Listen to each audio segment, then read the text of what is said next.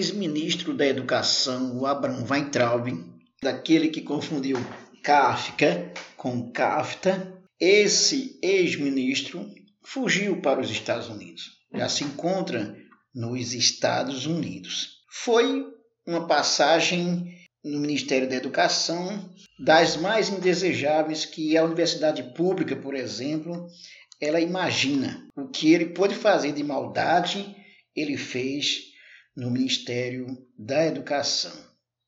Agora, ex-ministro vai entrar, fugiu para os Estados Unidos, fugiu para não ser preso porque ele está enrolado com a história das fake news e principalmente com a briga que ele arrumou com o Supremo Tribunal Federal, chamando todos os ministros do Supremo de vagabundos, conforme consta na reunião, no vídeo da reunião de 22 de abril de 2020, que foi liberado pelo ministro do Supremo Tribunal Federal, o Celso de Mello. Vai entrar e saiu pelas portas do fundo depois que fez de fato grandes estragos na educação. Ele esculhambou o STF e seus magistrados, chamados por ele de vagabundos, conforme consta no vídeo dessa reunião. Né? Em mensagem publicada no Twitter neste sábado, a localização de Weintraub aparece em Miami, conforme consta inclusive os noticiários nos principais jornais do país. As coisas aconteceram muito rapidamente, escreveu o ex-ministro em resposta a um seguidor. Depois do desgaste criado pelo próprio Weintraub, Bolsonaro não tinha mais como segurar ele no Ministério da Educação.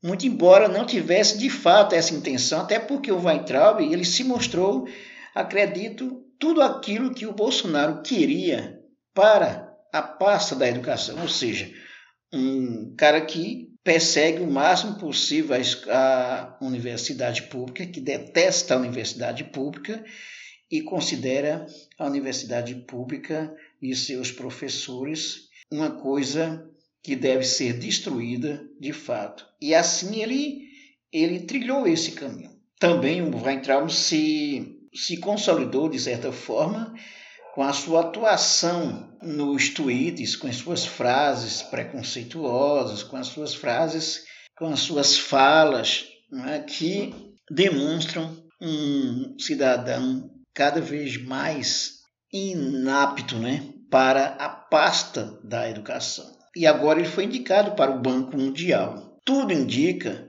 que ele não vai conseguir ficar no Banco Mundial. Até porque chegou a esculhambar também a China, que é um dos principais parceiros comerciais do Brasil.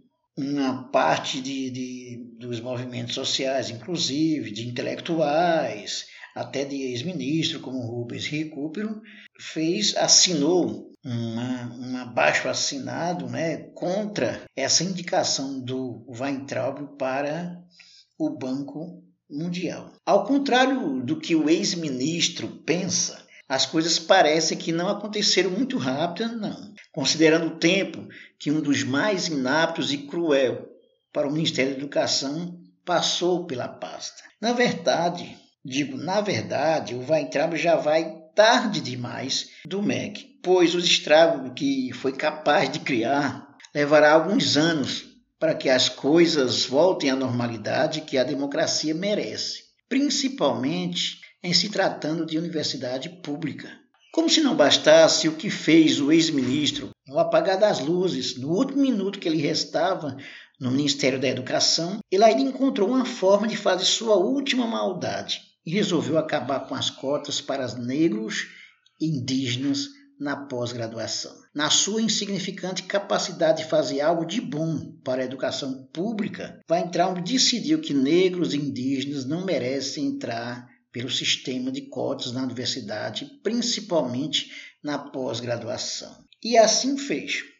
Inscreva-se no nosso canal, dê um like, ative o sininho para receber nossas novidades Acesse também o nosso blog, o blog do professor Nunes, wordpress.com. Nesse blog você vai encontrar várias postagens, notícias de política, várias reflexões. acompanhe então no nosso blog. Até mais.